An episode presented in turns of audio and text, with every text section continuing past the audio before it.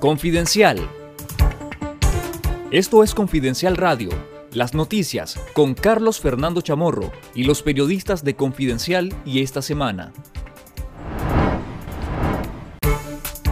Organizaciones de familiares de presos políticos anunciaron este lunes 23 de mayo el inicio de un ayuno con relevo de 24 horas, en protesta y demanda por la liberación de los reos de conciencia y en respaldo a la Iglesia Católica Nicaragüense, que sufre persecución por parte del régimen Ortega Murillo.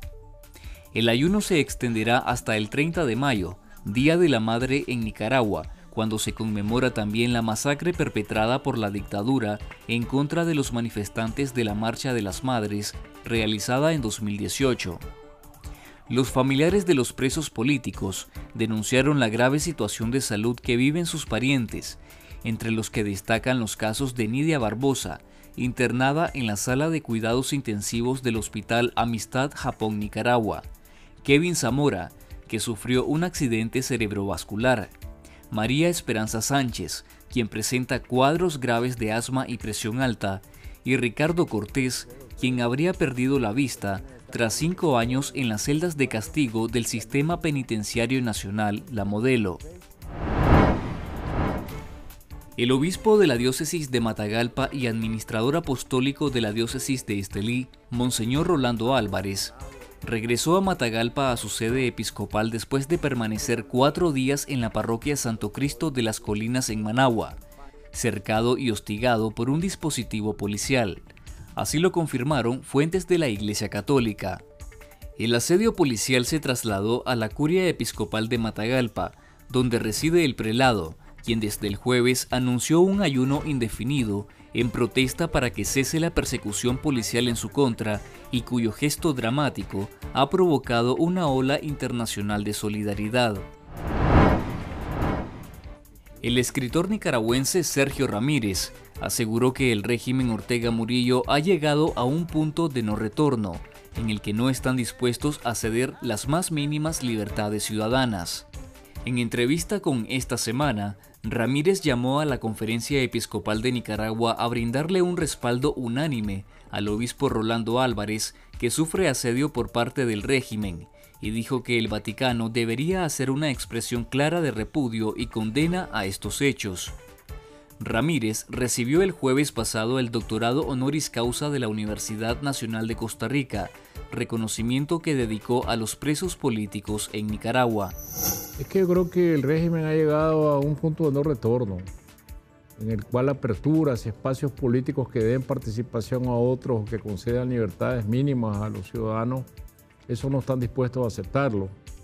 Y si tienen a estos prisioneros políticos como rehenes, porque verdaderamente son rehenes, es para negociar levantamiento de sanciones, pero no apertura de espacios políticos. Puede ver y leer la entrevista completa con Sergio Ramírez en nuestro canal de YouTube Confidencial Nica y en nuestro sitio web confidencial.com.ni.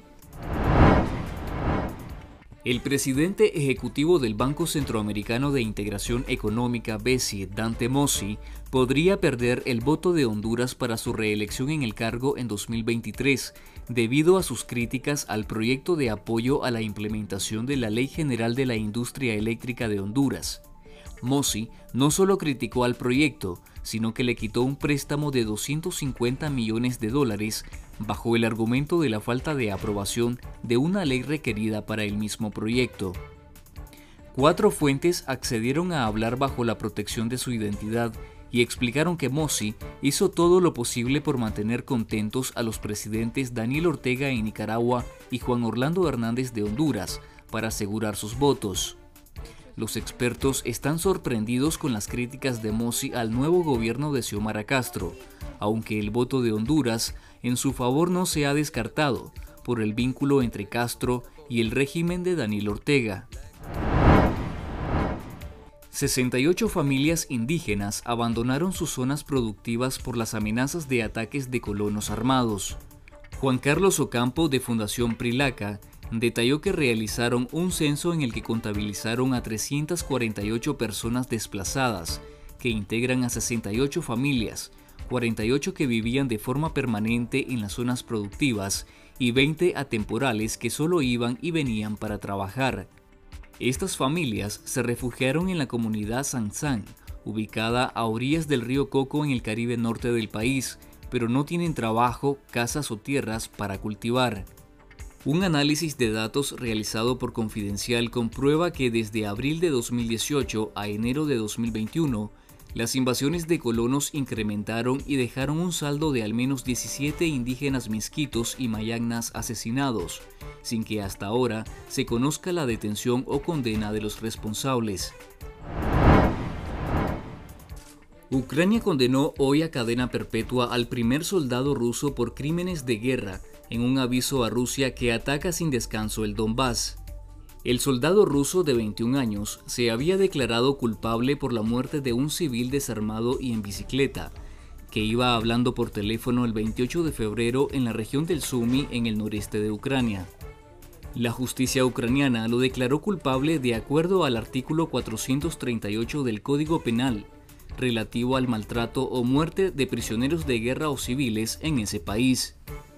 El Kremlin aseguró que buscará opciones para ayudar al soldado, pero admitió que no puede hacer mucho in situ en Ucrania. La Fiscalía General de Ucrania ha registrado hasta el día de hoy 13.341 supuestos crímenes de agresión y de guerra por parte de Rusia en Ucrania, según indicó en su cuenta de Telegram. En Nicas Migrantes de nuestro sitio web confidencial.com.ni y en nuestro canal de YouTube Confidencial Nica, le recomendamos leer el trabajo Niñez Migrante, cómo es crecer sin papeles en un país en el que no naciste, con el relato de niños y niñas nicaragüenses que emigraron a Costa Rica. Esto fue Confidencial Radio. Escuche nuestros podcasts en Spotify y visítenos en confidencial.com.ni con el mejor periodismo investigativo.